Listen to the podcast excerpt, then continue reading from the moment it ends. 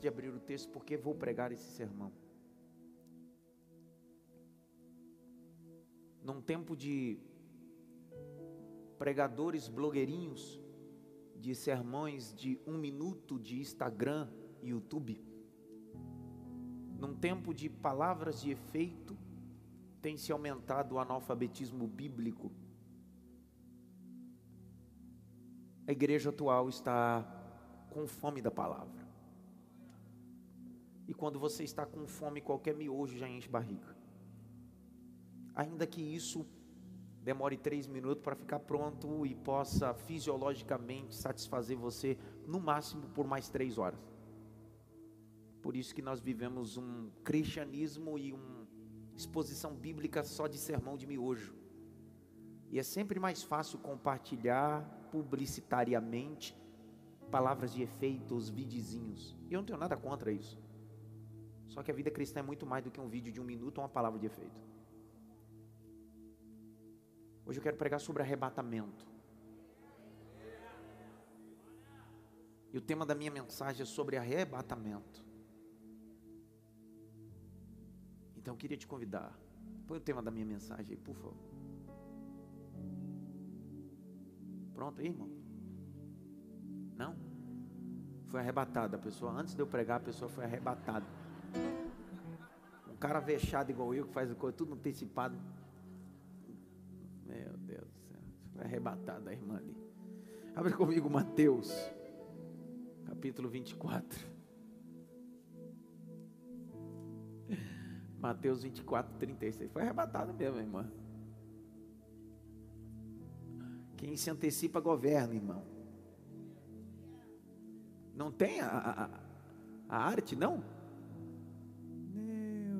Cadê Caio? Caio foi arrebatado também?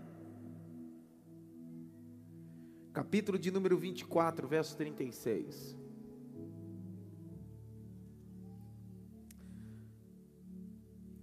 Porém, daqueles dias, ora, ninguém sabe. Nem os anjos do céu, nem os filhos, mas unicamente o meu Pai. E como foi nos dias de Noé, assim será também a vinda do Filho do Homem. Porquanto, assim como nós, nos dias anteriores ao dilúvio, Comiam e bebiam, casavam-se e davam-se em casamento até o dia em que Noé entrou na arca. Grite bem alto: Noé entrou na arca. Verso de número 39. Não perceberam. Até que veio o dilúvio e os levou a todos. Assim será também a vinda do filho do homem. Então, estando dois no campo, será levado um, deixado o outro estando dois moendo no moinho, será levado um e deixado o outro. Vigiai, pois, porque não sabeis a hora de vir o vosso Senhor. Mas considerai isto: se o pai de família soubesse que vigília da noite havia de vir o ladrão, vigiaria e não deixaria minar a sua casa. Por isso, estáis vós apercebidos também, porque o filho do homem há de vir, a hora em que não penseis. Dê uma olhada pelo menos para quatro e diga para ele assim: Jesus vai voltar, é uma certeza.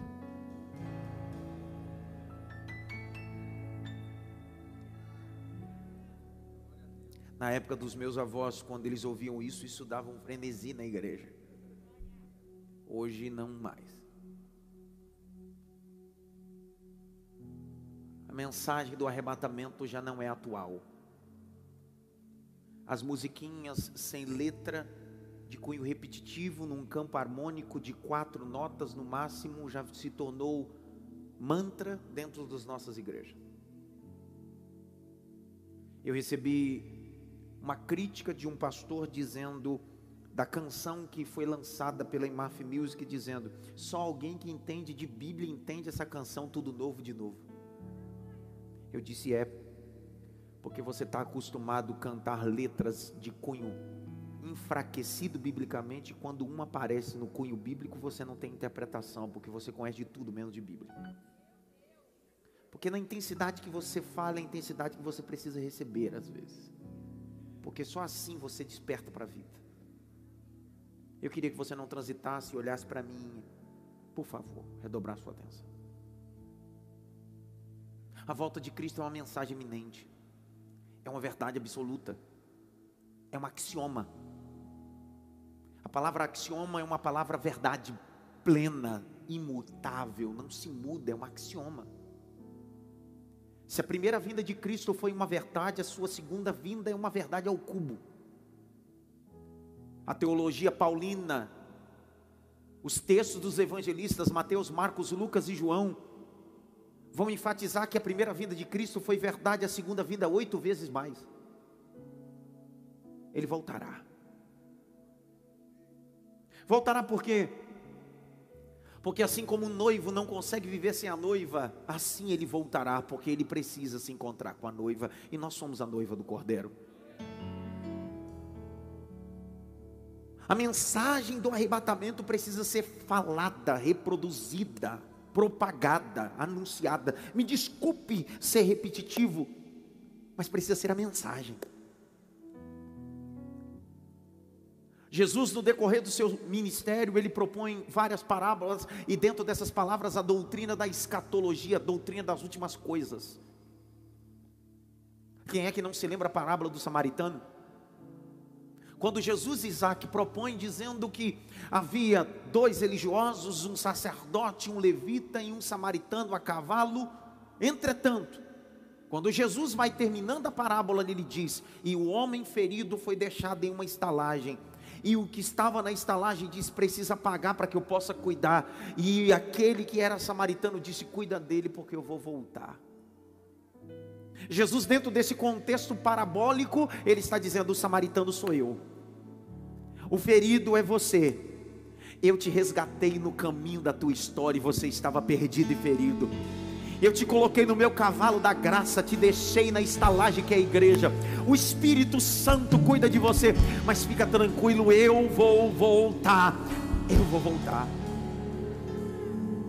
No meio da crise de ansiedade dos discípulos, Jesus vacina os discípulos sobre o anseio da salvação, e ele diz no texto de João, capítulo 14: Não se turbe o vosso coração, credes em Deus credes também em mim.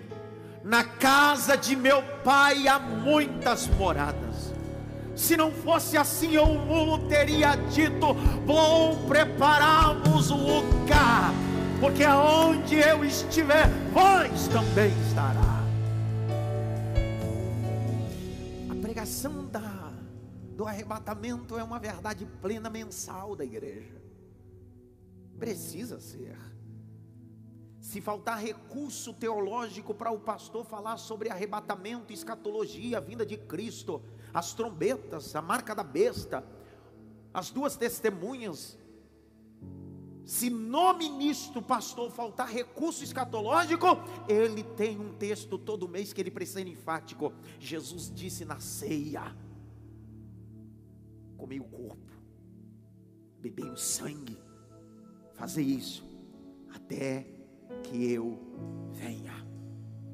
O pastor pode ser enfraquecido no que tange a matéria do arrebatamento na exposição bíblica. Entretanto, mensalmente, quando ele celebra a ceia, ele é obrigado a dizer: Nós estamos fazendo isso agora, mas logo, logo estaremos com ele na mansão celestial. Participamos de uma mesa física hoje, mas um dia Jesus será o maior diácono da ceia, vai distribuir a ceia aos que venceram pelo seu A mensagem do arrebatamento não é, não dá like. As babaquices que se falam sobre uma teologia anorexa, dá like. A mensagem do arrebatamento não dá like. Quando me perguntaram antecipadamente essa tarde qual teria seria o tema da minha mensagem para fazer a arte, Pastor Caio disse: Isso, pastor, não enche igreja. Claro, de brincando comigo, porque é uma verdade. A mensagem do arrebatamento não traz ninguém para o culto. As pessoas não vêm para o culto por causa de morar no céu. As pessoas querem fazer da terra o seu céu. Na verdade, alguns deveriam deixar de ser cristão protestante e se tornar testemunho de Jeová, salão do reino. Porque eles não querem ser arrebatados, acham que o céu será aqui. Mas antes do céu descer e se tornar uma nova Jerusalém, a igreja será tirada da terra. Há um pregador essa noite que crê na teologia do arrebatamento. Jesus vai voltar e vai arrebatar sua igreja gloriosa em poder. Nos faltaria domingos de série sobre arrebatamento. Meu, a minha vontade é qualquer dia desse pegar umas 10 domingos e falar 10 domingos sobre arrebatamento. Mas hoje eu tenho 40 minutos, já foi 15, só tem 30 agora. Presta atenção. Dentro do que Jesus está dizendo no capítulo 24, verso 36, Jesus vai se consubstanciar do conceito do arrebatamento ao que aconteceu na época do dilúvio. É a aliança noélica. É o tempo noélico, é o tempo de Noé.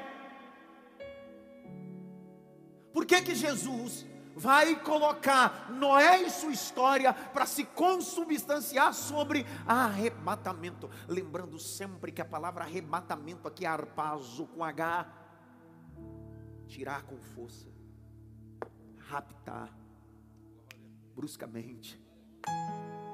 Por isso que Jesus disse: haverá dois no campo e um será tomado. Haverá dois no moinho, um será tomado, harpazo, arrebatado. Só que Jesus vai vir buscar. Primeiro, ele vem com os nossos pecados. Ele vem com os nossos pecados. Quando ele veio a primeira vez. Segunda, ele virá sem os nossos pecados no arrebatamento da igreja. Terceiro, ele virá gloriosamente com a igreja. Não entenderam nada. Pessoal, o arrebatamento acontece, a linguagem cronológica é três níveis. Primeiro ele veio com os nossos pecados.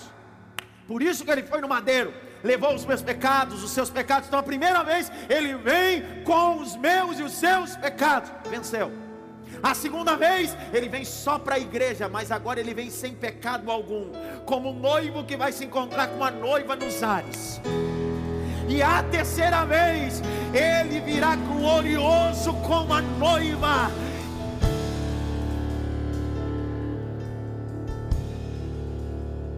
Levante as duas mãos para o alto. Eu senti Deus aqui.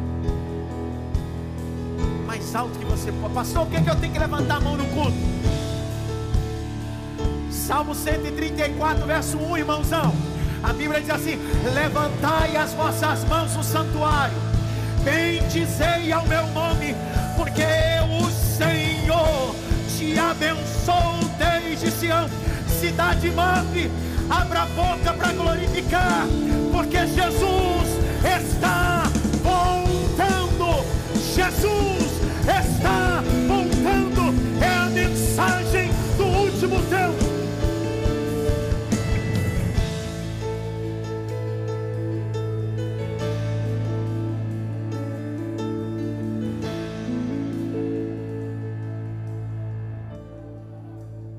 ansiamos mais o céu,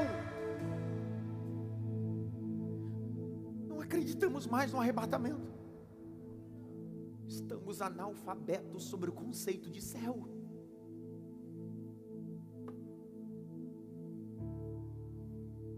Na época do meu avô, quando se pregava sobre arrebatamento na igreja, as pessoas aceitavam Jesus com medo de ir para o inferno. A ideia essa noite não é fazer você ter medo de ir para o inferno, é fazer você ter esperança de estar com Cristo.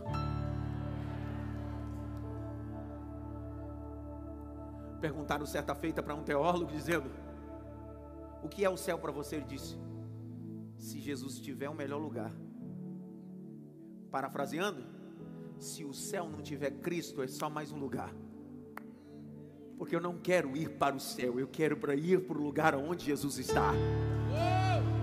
O texto de Apocalipse diz que no céu, aonde Jesus está, não tem mais Enel, nem Eletropaulo, nem Bandeirante, não tem luz elétrica. Por quê, pastor? Jesus é a lâmpada. Jesus é a lâmpada. Vem Jesus,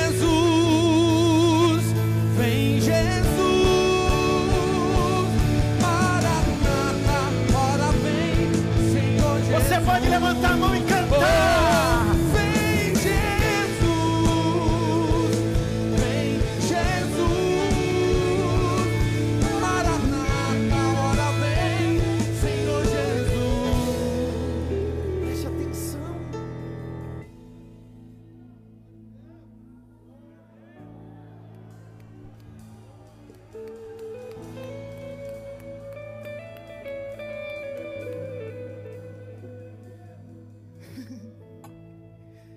Bíblia diz que nós somos espiritualmente filhos de quem, irmão?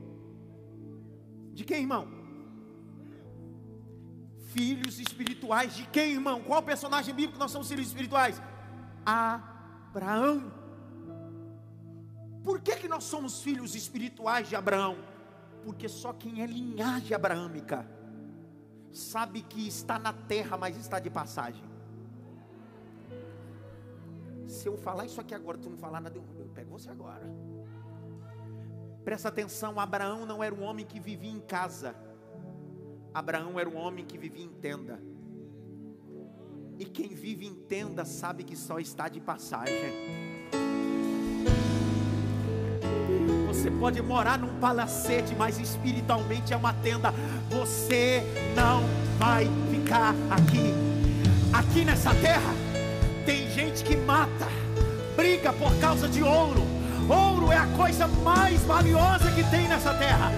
Você vai para um lugar que lá ouro é insignificante, é tão insignificante que ele pegou o ouro e disse: pode pavimentar as ruas, porque aqui ouro serve para pisar.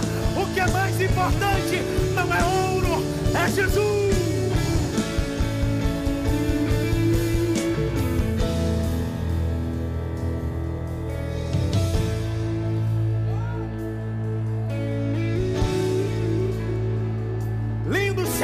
Canta lindo céu. Canta, meu filho, pega esse microfone e canta. Céu, lindo céu, céu, lindo céu, avançou. Para! Essa musiquinha sem vergonha que vocês compartilham, de quatro notas, repetitiva, sem letra teológica, você fica compartilhando na rede social. Mas essas canções você não conhece. Essas canções não faz você arrepiar, ficar igual um boneco de, de posto. Canta agora.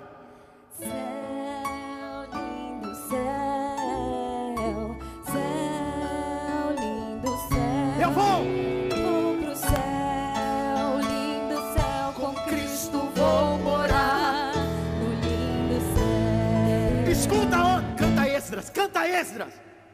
Um dia tudo irá findar. Jesus está voltando, Um irmão. dia ele voltará. Um dia tudo se passará. Um dia, um dia. E um dia eu vou. Um dia eu vou subir ao céu, deixar este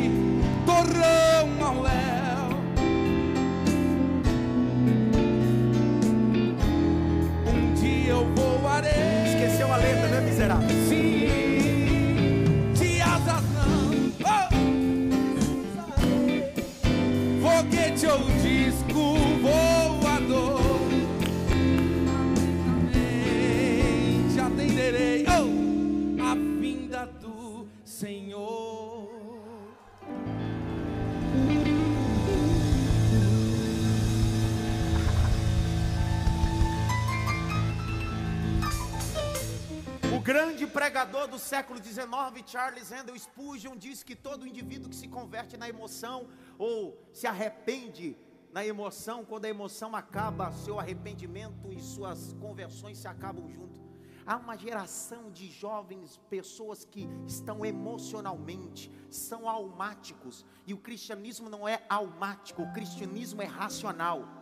Por isso que tem final de semana que está na igreja, chora, esperneia, e no outro final de semana já não quer Jesus. Por quê? Porque o evangelho que foi lhe apresentado foi almático. O evangelho que eu estou te apresentando é evangelho da cabeça, da mente.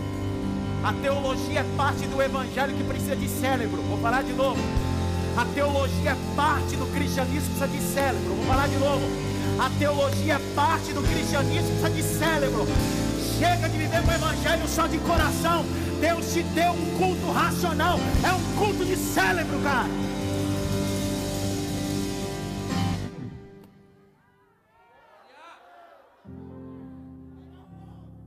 Terminei.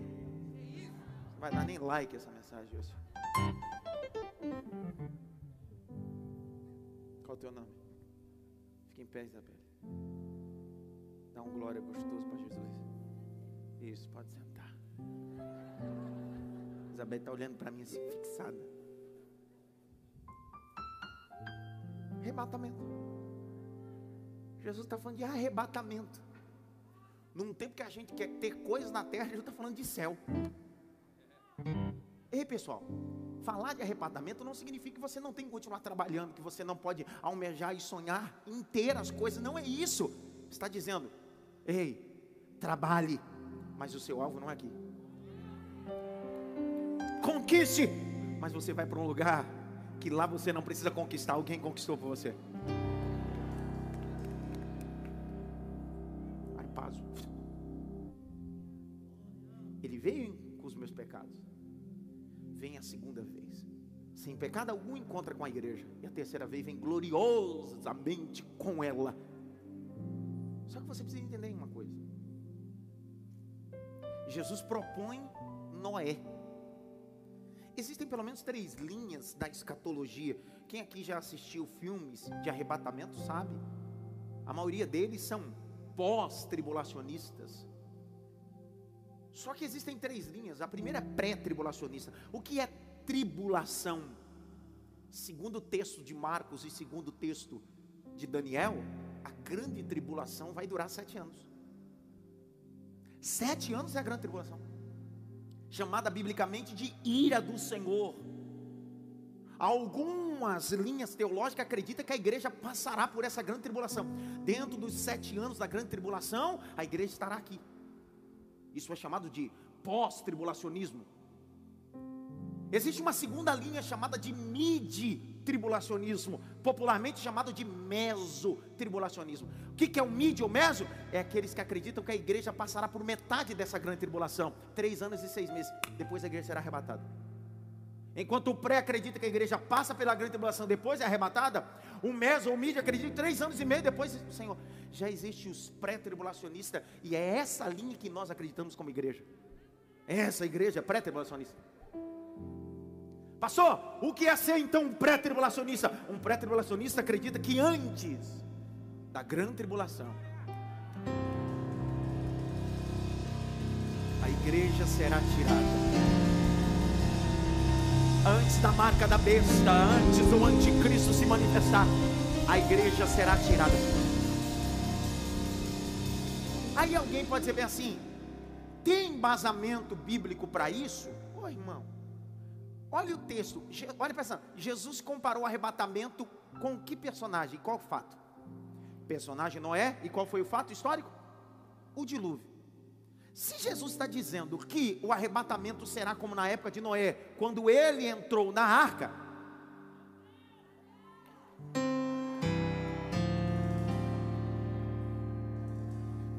vamos recordar alguma coisa. A Bíblia diz que Deus mandou o dilúvio Noé ficou nadando com a família no meio do dilúvio. E depois Noé entrou na arca, não é assim? Então não pode ser pós-tribulacionista. Noé não era pós-tribulacionista. Noé ficou 370 e poucos dias dentro da arca. Só que o dilúvio, as comportas das águas só foram abertas depois que Noé e sua família entrou na arca. Não pegou? A ira do Senhor era transbordar as águas dos abismos. A ira de Deus, de forma figurativa, era a grande tribulação do dilúvio. Mas só que o Senhor fez antes de eu mandar a água. Noé entra na arca. Porque Noé e sua família não vai passar nem pela metade, nem por todo o dilúvio. Enquanto do lado de fora as pessoas estão morrendo e o juízo está acontecendo, Noé e sua família estão guardados dentro da arca, guardado dentro da arca, guardado dentro da água. Tem alguém que pode dar glória por isso aqui ou não? Tá, tá, tá, tá, tá, tá, tá, tá. Abre a Bíblia, vai. Gênesis.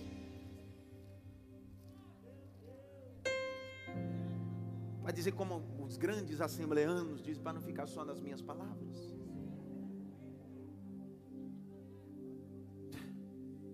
Quero deixar um versículo para a meditação de vós outros. Capítulo 7. Noé ficou 371 dias dentro da arca com os animais. A arca só de comprimento tinha 135 metros. Pessoal, 135 metros equivalia a 20 ônibus de turismo um atrás do outro. Pega 20 ônibus, coloca um atrás do outro, dá 135 metros. Era o comprimento da arca. A arca tinha três andares.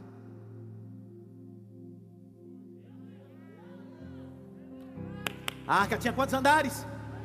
Corpo, alma e espírito. Pai, Filho e Espírito Santo. Paulo disse: Eu conheço um homem, não sei se no corpo ou fora do corpo, que subiu ao terceiro céu e viu coisas inefáveis. A arca era o símbolo do céu. Para, para, para. Na primeiro andar, de baixo para cima, ficavam os animais. No segundo andar, a comida. E no terceiro andar, Noé e sua família. Porque lugar de estar com a família é no terceiro andar. Dentro do céu. Olha lá, olha lá. Capítulo 7. Tem gente que não dá um glória. Se estivesse falando de dinheiro aqui, ele estava dando glória. Se estivesse dizendo, não, receba a chave de carro, ele está até chorando. Eu recebo. Mas está falando de céu. Capítulo 7. Meu Deus. Verso 7. Lê aí, Jaqueline. Noé entrou na arca e com ele seus filhos, sua mulher e as mulheres de seus filhos, por causa das águas do dilúvio. Agora olha isso daqui. Verso de número 10.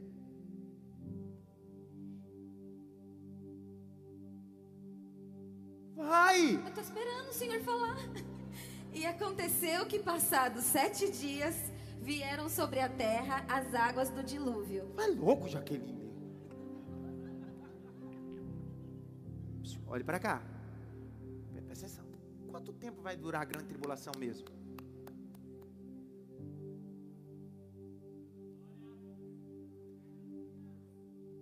Entrou quando o dilúvio começou ou entrou antes do dilúvio? Depois de sete dias começou o quê? E Noé estava onde?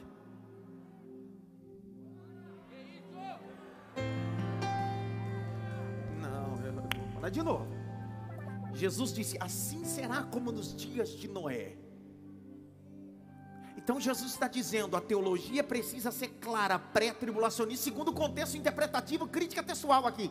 Jesus está dizendo: se é como nos dias de Noé, então eu não vou entrar na arca durante o dilúvio. Eu não vou entrar na arca depois do dilúvio. Eu vou entrar na arca antes do dilúvio.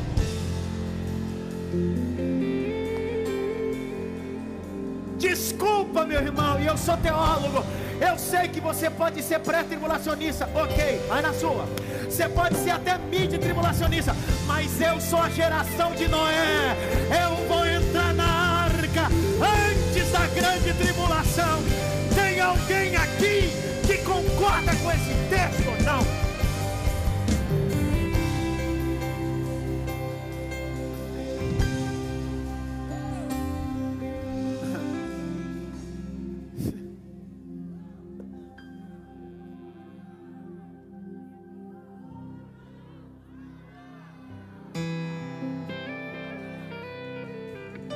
Pastor, como é que será isso, pastor?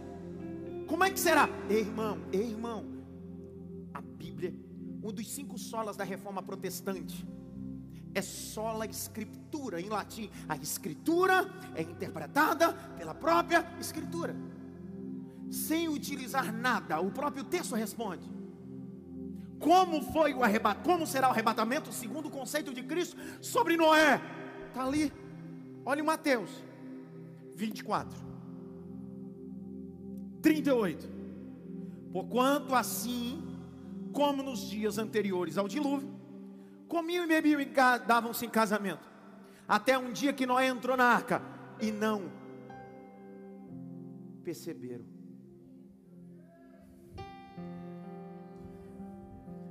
Vão procurar a igreja. Ela não estará mais aqui. Vão procurar os crentes. Eles não estarão mais aqui dentro de suas comidas, festas, no meio de tanta coisa, a igreja subiu. A igreja subiu. A igreja subiu. Ninguém percebeu. Quando perceberam, cadê a igreja? Não é mais igreja, é a noiva. É a noiva. Se encontram, meu Deus. Presta atenção nisso quer calar é como será essa vinda?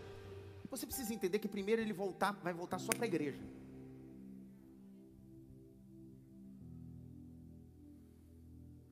Jesus vai pisar duas vezes na terra. Quantas vezes?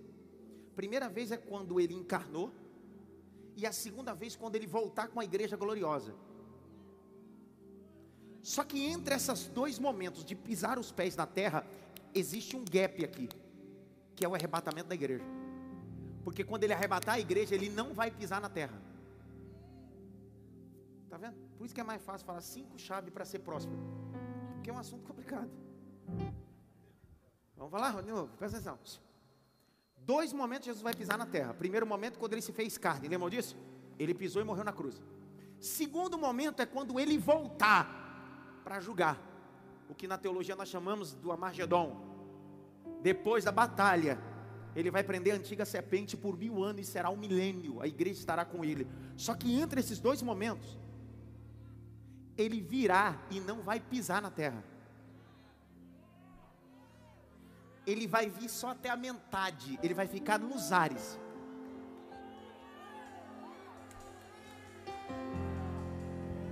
Aí nos ares, como a arca de Noé, ele vai olhar para a igreja dele e dizer: Cantares 2, verso 10. Levanta-te, amiga minha, formosa minha, e vem. Eis que o inverno passou, a chuva cessou e o tempo de cantar chegou. Como será isso?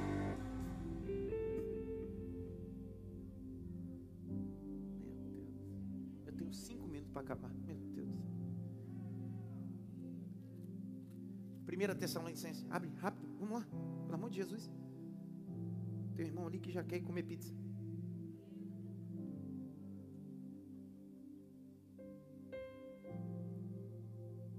Capítulo 4 de 1 Tessalonicenses.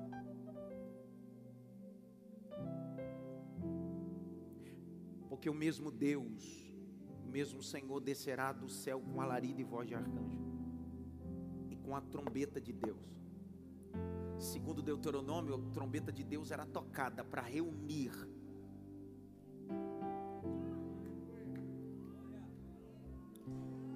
Peraí, irmão, ele vai descer tocando trombeta. É uma ideia alegórica, porque só escuta trombeta.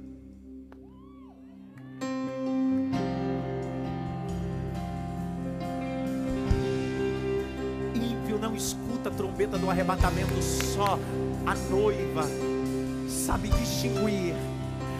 É a música do meu noivo. É a voz do meu noivo. Eu vou falar até a hora que você der glória a Deus. é o campo harmônico do meu noivo. Ele me chama, ele me chama, ele me chama, ele me chama, ele me chama. Olha lá o capítulo de número 4. E os que morreram em Cristo ressuscitarão primeiro. Depois os que ficarem vivos serão arpazo tirado com força. Juntamente com eles nas nuvens, encontraremos o Senhor aonde? Aonde, pessoal? Presta atenção nisso aqui. Olha aqui nos meus olhos. Estão verdes agora, para mim terminar. Primeira vez que ele veio, ele pisou em terra, sim ou não? Nesse momento ele não está pisando em terra nenhuma. Porque ele não desceu. Ele está no meio das nuvens.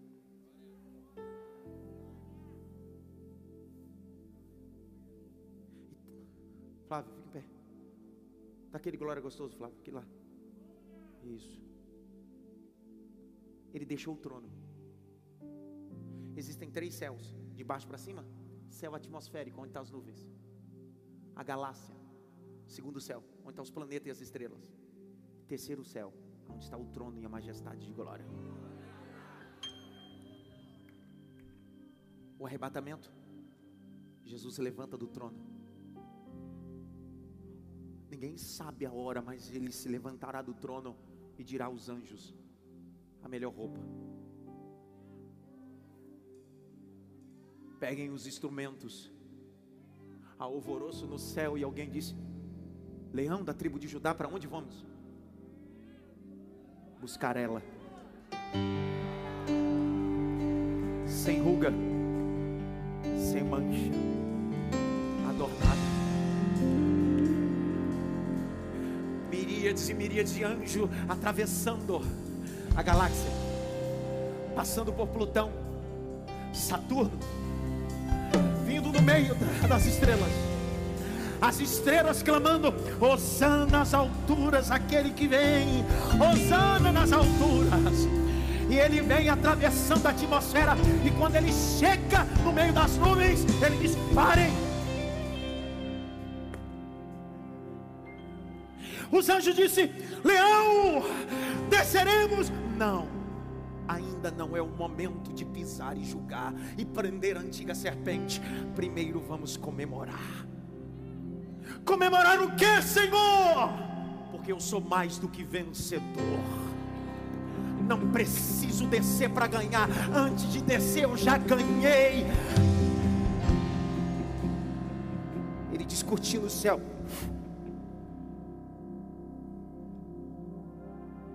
Não é mais a Assembleia de Deus, não é mais a Batista Presbiteriana, é um único povo. Não é mais a IMAF Metodista, não é congregação cristã, não é a Igreja da Graça Universal, é uma única igreja, a noiva. Está olhando para o alto, e ele olhando para ela, dizendo: Estou te esperando, estou te esperando, estou te esperando. Se isso não mexe com você, é porque você não entendeu o Evangelho ainda. Se isso não te faz almejar o céu, é porque você não entendeu o Evangelho ainda. Porque Ele está dizendo: Estou esperando você. E eu passei muito tempo da minha vida perguntando: Poxa, por que, que Ele já desceu? Ele passou o trono dele, passou os planetas, as estrelas, Ele está nos ares. Por que, que já não desce? Aí eu entendi quando eu estou fazendo cerimônia de casamento, quem é que fica na ponta do altar, todo bonito, elegante, é o noivo. Ele já andou a metade, e é quem é que vem?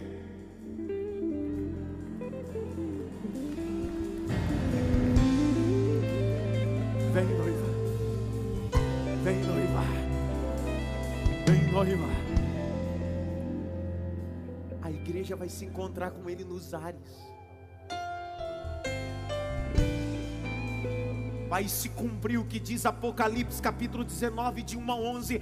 Nós estaremos com Ele nas bodas do Cordeiro. Você precisa entender isso aqui para acabar com esse analfabetismo bíblico. Enquanto sete anos a grande tribulação aqui, a igreja, a noiva, estará com ele sete anos na boda do cordeiro. Enquanto a marca da besta está sendo distribuída aqui, o anticristo está fazendo. A igreja não tem marca de anticristo, a igreja tem a marca do Cordeiro de Deus. Levante as suas mãos nesse santuário. Pelo menos 10 segundos. Em casa e no templo. Feche os olhos. Diga glória. Diga aleluia. Diga glória. Sinta o peso da mensagem. Sinta o peso da mensagem. Sinta o peso da mensagem. Sinta o peso da mensagem. Jesus vai voltar. Jesus vai voltar.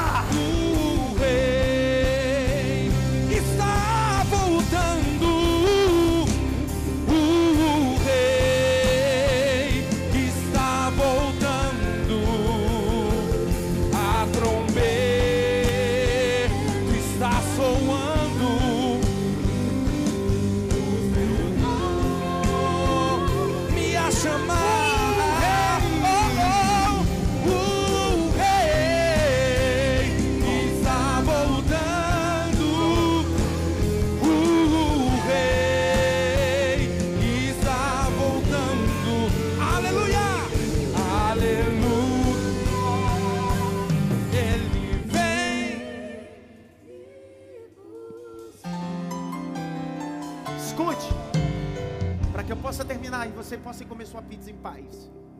Pode ser a última.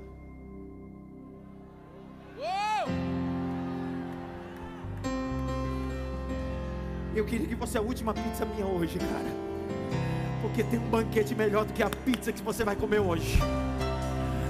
Um banquete celestial para você.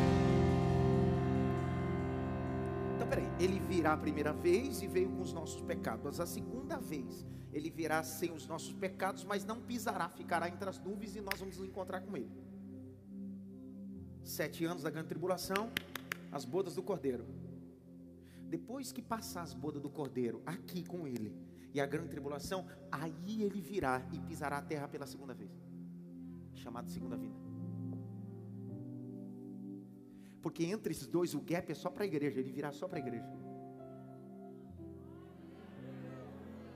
Pergunta por quê?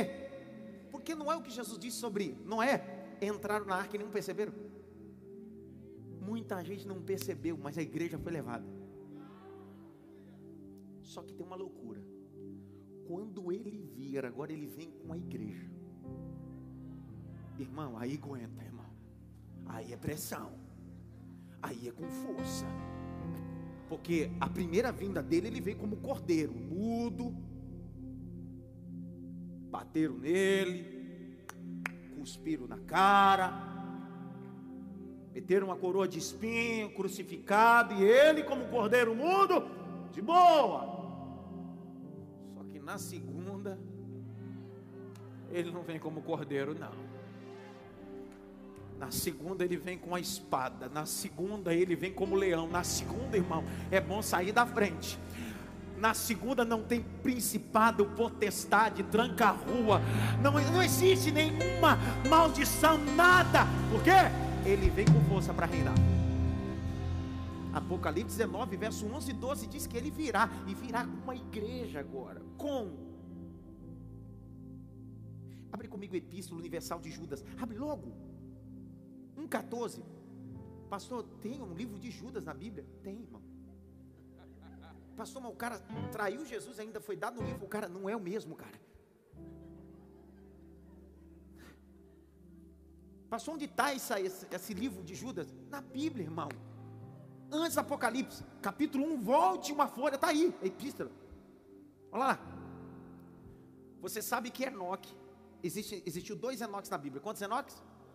um da linhagem de Caim e outro da linhagem de Sete. O da linhagem de Caim foi feito uma cidade e colocou o nome dele de Enoque. A palavra Enoque no hebraico é consagrado. Já o segundo Enoque, que é da linhagem de Sete, não construíram casa para ele, nem cidade para ele na terra. Pergunta para mim por quê, pelo amor de Deus. Andou Enoque com Deus e para si o tomou, ele não precisa de cidade. Só que olha aí, Deste profetizou também Enoque, o sétimo depois de Adão, dizendo: Eis que é vindo o Senhor com milhares dos seus. Quando Enoque profetizou isso, ele não está falando da primeira vinda, ele está falando da segunda vinda. Quando a igreja, dentro da, do gap, for arrebatada, o que ele está vendo é esse segunda vinda de Cristo, quando ele vai pisar na terra, e Jesus voltando com milhares dos seus santos. Aí não é anjo, é igreja. Aí a pergunta que não quer calar é: aonde ele vai pousar? Aonde ele vai pisar, pastor? Na Champs-Élysées? Na Times Square? Avenida Paulista? Na Avenida Corrientes, em Buenos Aires?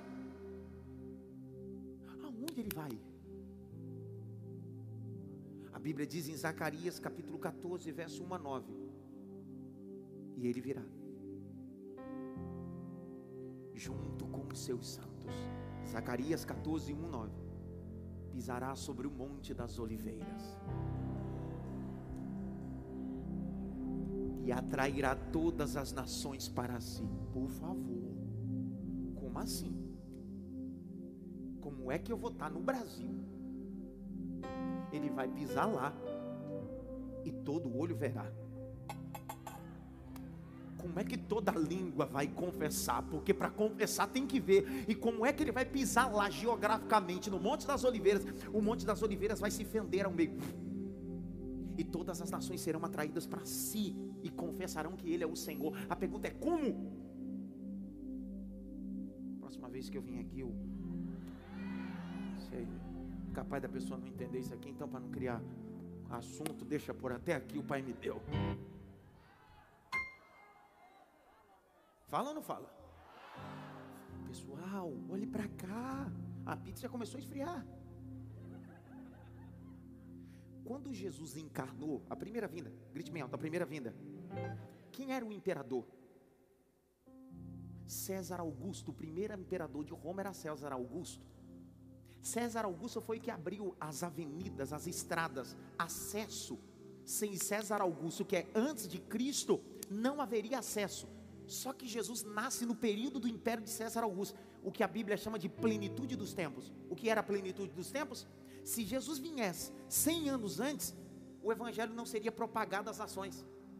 Então Deus só envia o seu filho na plenitude dos tempos, quando César Augusto abre estradas de acesso para todas as nações.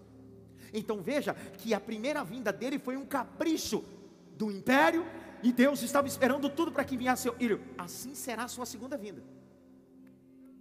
Se na primeira vinda precisou de estradas para que o evangelho saísse de Jerusalém e fosse aos quatro cantos, a próxima vinda dele precisa se consubstanciar o que nós estamos vivendo.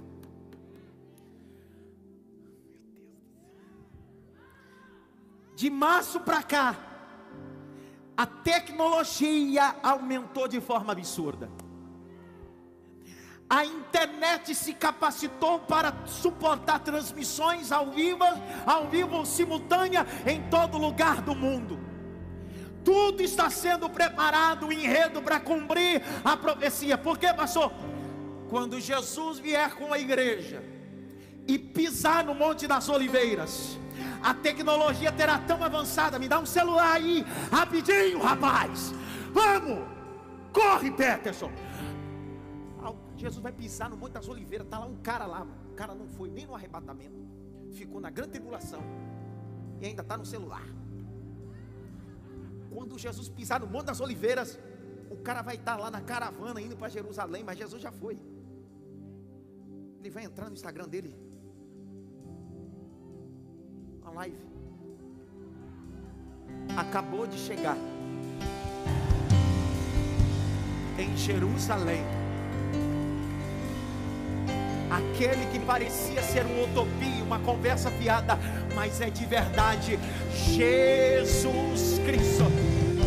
Estará a Rede Globo, a Record, é, ainda que seja crente, mas nem todo mundo vai subir.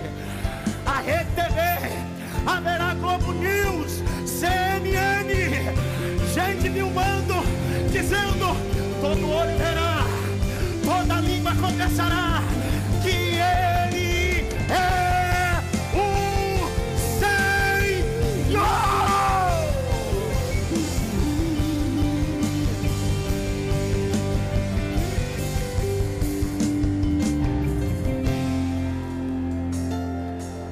Fica com essas mensagens, água com açúcar, miojo fica com pracinha de efeito, fica com musiquinha, Greg Greg. Eu estou subindo, rapaz.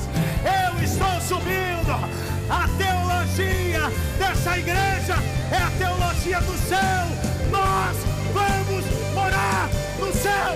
O rei está voltando, canta maestra.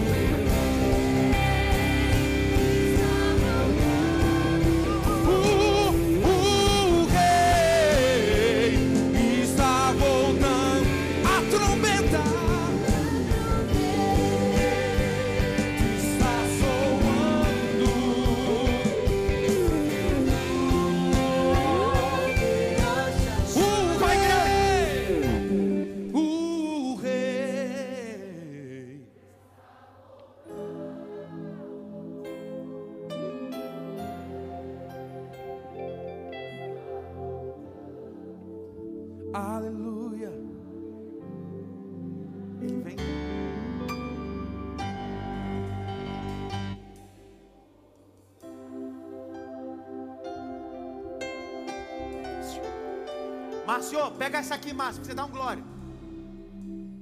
Pastor, mas que dia que ele vai vir? Sei. Que hora?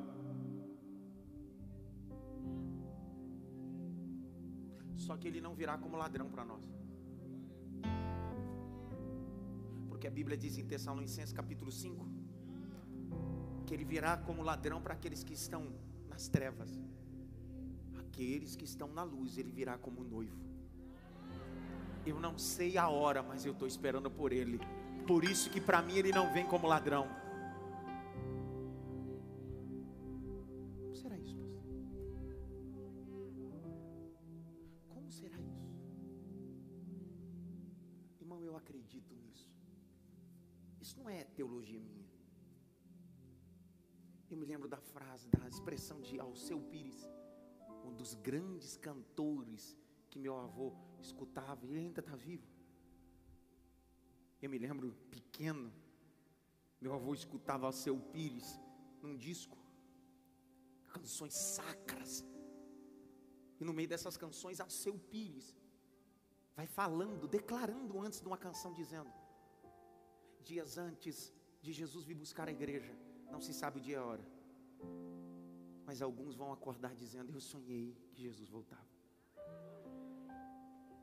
Na mesa do café, a esposa vai dizer: Eu também sonhei. Um menino de 5, 6 anos, eu também sonhei.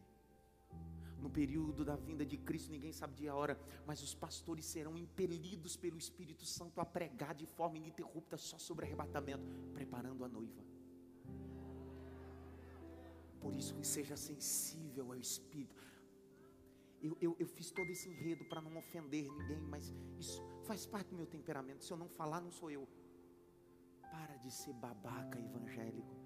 Sai dessa modinha de crente. Deixa de ser babaca gospel. O evangelho é cruz e arrebatamento, cara. Eu não tenho tempo para perder tempo com teu mimimi, com a tua conversa fiada. E nem você perca tempo com conversa fiada. Você é noiva. Jesus está voltando.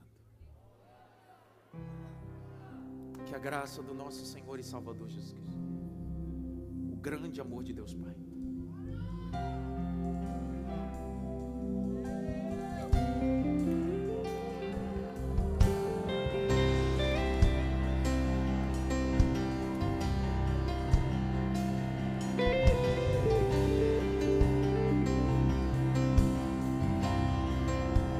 graça do nosso Senhor e Salvador Jesus Cristo, grande amor de Deus Pai a consolação e a união do Espírito Santo seja com todos, não só agora, mas para todo sempre. Só a igreja do arrebatamento